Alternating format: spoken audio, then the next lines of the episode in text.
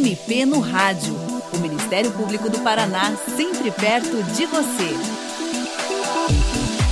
Nesta edição, a propósito do Outubro Rosa, ação voltada à prevenção do câncer de mama e do Novembro Azul, uma iniciativa similar, mas relacionada ao câncer de próstata, o MP no Rádio trata de cuidados paliativos para pessoas que enfrentam esse tipo de doença, ou seja, os cuidados com pacientes em estado terminal ou sem chance de recuperação, para que eles tenham algum conforto nessa etapa final da vida. Para falar sobre esses temas, nós recebemos o médico Douglas do Lago Westphal e o promotor de justiça Daniel Pedro Lourenço, do Ministério Público do Paraná. Doutor Douglas, para começar, o senhor poderia explicar o que é que são, afinal, esses cuidados paliativos? O que, que a medicina chama de cuidados paliativos?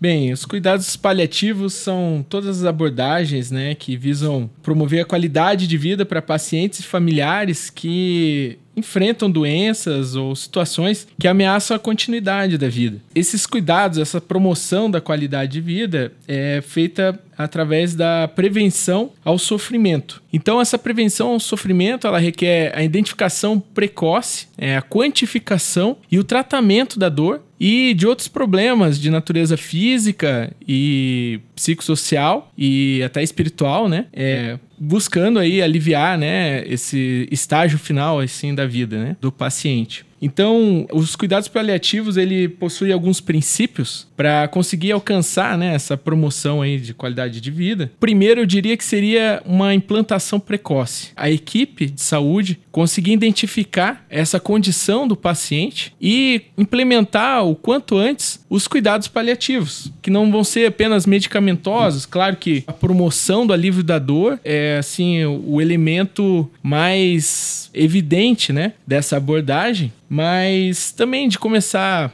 a trabalhar com a família, com o paciente, né? Aceitar a morte como uma parte da vida mesmo, né? Também não procurar nem acelerar, nem retardar a morte. Integrar alguns aspectos psicológicos e espirituais do cuidado do paciente através de um tratamento multiprofissional, né? Relacionar, né? Abordar e, e integrar vários saberes para que a vivência dessa experiência né, de cuidados paliativos ela seja um alívio para o paciente e também para os familiares. Não envolve só o paciente, envolve também os seus familiares que precisam ser acompanhados nesse processo de doença, né, de, dessa condição do paciente de terminalidade e vai focar lá para frente também até uma fase de luto, né, eventualmente. A promoção da qualidade de vida, ela também deve influenciar na medida do possível positivamente no curso dessa doença ou dessa condição do paciente que está recebendo os cuidados paliativos. Doutor Daniel, e quais são os direitos dos pacientes nessa situação terminal? Existe alguma previsão a respeito disso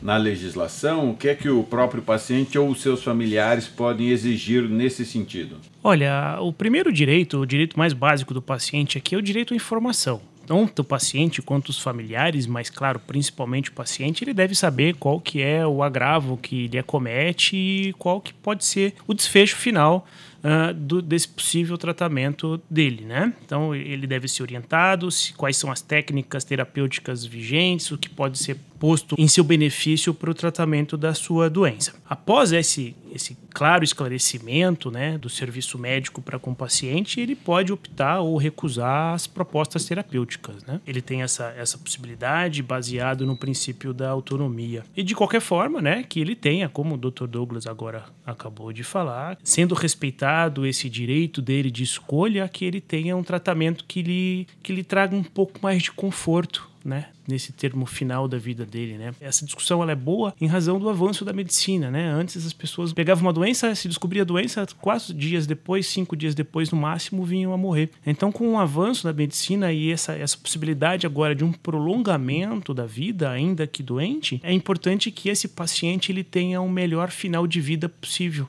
né? Sem dor, sem agonia, com respeito, com um tratamento não só da doença, mas também do psicológico dele e do seu próprio familiar. Muito interessante. O senhor falou aí da, das possibilidades de, de prolongar a vida, não é? Hoje a medicina tem recurso para manter artificialmente a vida de um paciente terminal. É possível o paciente se manifestar previamente quanto a isso? Qual o seu desejo? Por exemplo, dizer que ele não quer o prolongamento artificial da sua vida se não existir a possibilidade de recuperação. Ele pode manifestar essa vontade e a família e ele exigir que essa vontade seja respeitada, doutor Daniel? Pode sim. Pode sim, e não só pode, como é bem recomendável que assim o faça.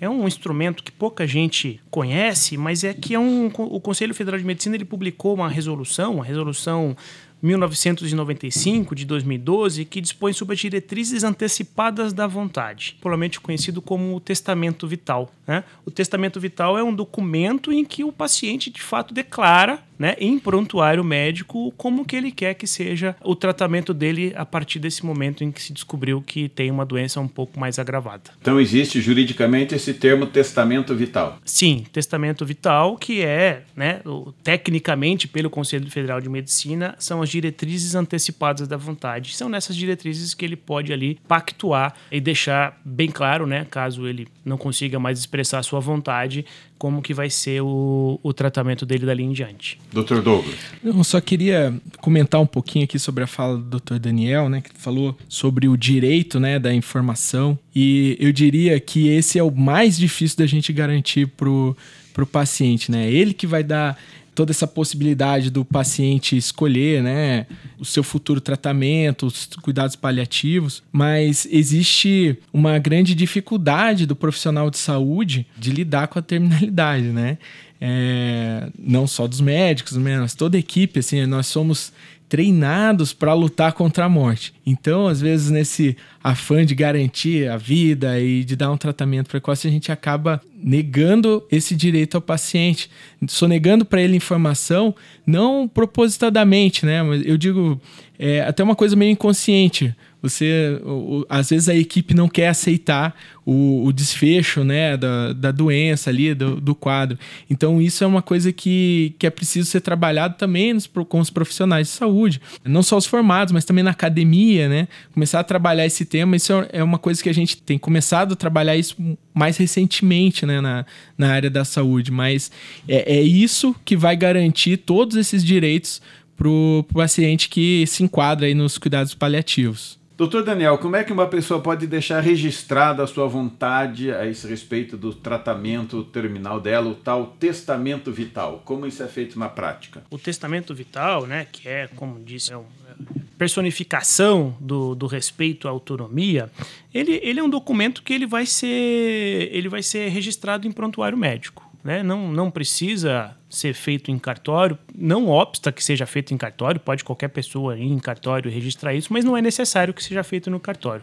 A partir do tratamento dele, ele, pode deixar registrado no prontuário e isso deve ser respeitado. Só é importante, né? É, essa parte é, é, é, importante frisar que é importante que ele deixe claro para o médico, né? Que o médico saiba que ele já tenha um testamento vital, que ele comunique também a família dele do testamento vital, né? Até para que, que não haja alguma confusão à beira de leito, inclusive, né, nessa, nessa situação em que o próprio Dr. Douglas disse, né, de que eh, não se aceita, às vezes, a possibilidade de um ente querido morrer e aí queira, de repente, se esconder a possibilidade dele ter feito um testamento vital ou de negar uh, uma sanidade mental do paciente, né? Então é importante que seja respeitado isso e que seja de conhecimento de todos é, quando se faz um testamento vital. E se não houver nenhuma manifestação anterior do paciente ou se ele estiver inconsciente, que opinião que deve prevalecer, doutor Daniel? A da família, a do médico? Quem pode, por exemplo, ordenar que sejam desligados os aparelhos que mantêm o paciente vivo artificialmente, mesmo quando não existe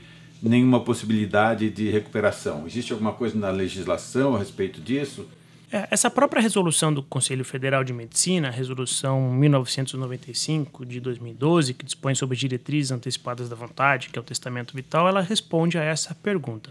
É, ela diz que primeiramente deve ser, né, se, se tem um testamento vital, é ele que deve ser respeitado. E se não houver, o representante legal né, desse paciente que está inconsciente, que não pode expressar a sua vontade, o representante legal dele pode dizer ao médico qual que seria o interesse dele. E é importante aqui né, que se respeite, né, mais uma vez, falando da autonomia do paciente, da autonomia da pessoa humana, é, que, que esse familiar ele ele, ele represente realmente, de fato, o interesse daquela pessoa, né? Então, se aquela pessoa é, é sempre na vida é, é, brigava pela vida e não queria morrer de forma alguma. Bom, então não, vamos tentar terminar um pouco antes, né? Não vamos tentar abandonar todas as possibilidades terapêuticas. Agora, se for o contrário, aquela pessoa que sempre expressou que não gostaria de viver no, num leito de hospital, que não gostaria de trazer sofrimento nem para ele nem para a família que aguarda o desfecho da morte, então é, é importante que isso seja respeitado. Uh, agora, se também não tiver, né? Se não tem um testamento vital e nem tenha um representante, né? Designado, familiar disponível, ou se não tiver consenso entre o médico e esses familiares, diz o, o Conselho Federal de Medicina que deve se recorrer à Comissão de Ética Médica do hospital ou ao próprio Conselho Federal ou Regional de Medicina.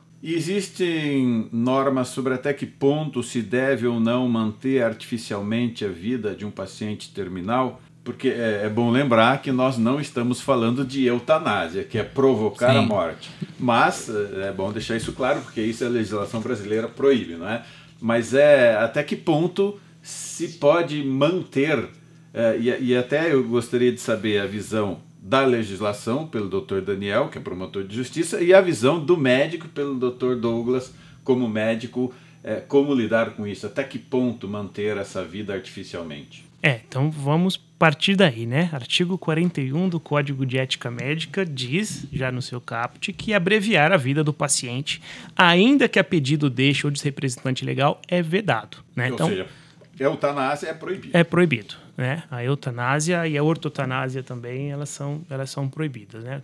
A eutanásia é quando você... Eu vou deixar isso para o Dr. Douglas, ele, ele, é médico, mas a eutanásia é quando você provoca a morte, a ortotanásia é quando você deixa a pessoa morrer, né? De uma forma um pouco mais, mais leiga, depois vem o médico para me corrigir. É, então isso não, não, não pode. Né? Então a equipe médica ela deve sempre lutar, né? mesmo quando tem os cuidados paliativos, ela deve sempre lutar pelo tratamento clínico da pessoa para que ela possa vir a se recuperar. Eu acho que da minha parte é essa. Faço pro Douglas. Bom, é, da parte médica, né? É, é justamente isso que o doutor falou, né? Primeiro, assim, na eutanásia a gente não pode agir ativamente para encerrar a vida do paciente, né? É, e a, o, que, o que se preconiza assim, é que o paciente ele tenha, ele não tenha investimento desnecessário numa condição que não vai trazer para ele uma melhoria, né? Então você não, você não retira os elementos que, que ele está recebendo ali, né, para manutenção, mas você não investe mais no paciente. Então, você não vai colocar mais antibió é, antibiótico para fazer o tratamento, é, você não vai fazer reanimação se tiver uma parada, né? Mas isso é um, é um ponto bem delicado mesmo, difícil da, da gente conseguir encontrar um termo, assim, né, para definir isso de uma maneira, assim, clara para todos. É, cada caso é um caso e a gente precisa ter uma equipe já preparada para isso, como a gente estava falando no começo, discutindo esse assunto, né, para ter isso bem claro, assim. É, porque a equipe médica geralmente quer que o paciente sobreviva e sare, né? É, às vezes não pode sarar, mas mesmo assim querem que manter a vida. E às vezes entra em conflito até com os familiares ali, né? Os familiares querem manter a vida, às vezes o próprio paciente está sofrendo muito, acaba falando, fala, olha, eu acho que não vale a pena. Então, é, sempre tem que lidar assim com, com várias opiniões ali, né, divergentes nesse momento delicado. Eu, eu acho que o ponto aqui seria sobre a utilidade ou não da terapêutica que vai ser utilizada no paciente. Né? E se o médico entende, ou o conselho médico ali no tratamento do paciente entende que aquela terapêutica é inútil, que não vai reverter o quadro, pronto, acho que esse aí é o, é o, é o limite da intervenção médica. Perfeito. Doutor Daniel, doutor Douglas, muito grato pela participação no programa de hoje. E você, ouvinte, também pode participar do MP no Rádio. Envie seus comentários e sugestões pelo e-mail mpnoradio.mppr.mp.br ou pelo telefone 41 3250 4469. O programa de hoje teve produção e edição de Patrícia Ribas e apresentação de Tomás Barreiros. Até a próxima! Você ouviu MP no Rádio, uma produção da Assessoria de Comunicação do Ministério Público do Paraná.